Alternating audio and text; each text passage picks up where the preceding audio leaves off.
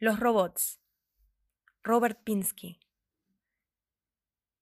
Cuando elijan cobrar forma material, parecerán libélulas, no máquinas. Les brillarán las alas, como el coro de una tragedia griega. Hablarán en multitud, pero en primera persona del singular. Sus colores en el cielo le pondrán toldo a la superficie de la tierra en unísono y diapasón variables, bailarán lo olvidado. Su juicio, en su pura precisión, se parecerá a la gracia, y en sus circuitos la única forma de acción será el entendimiento.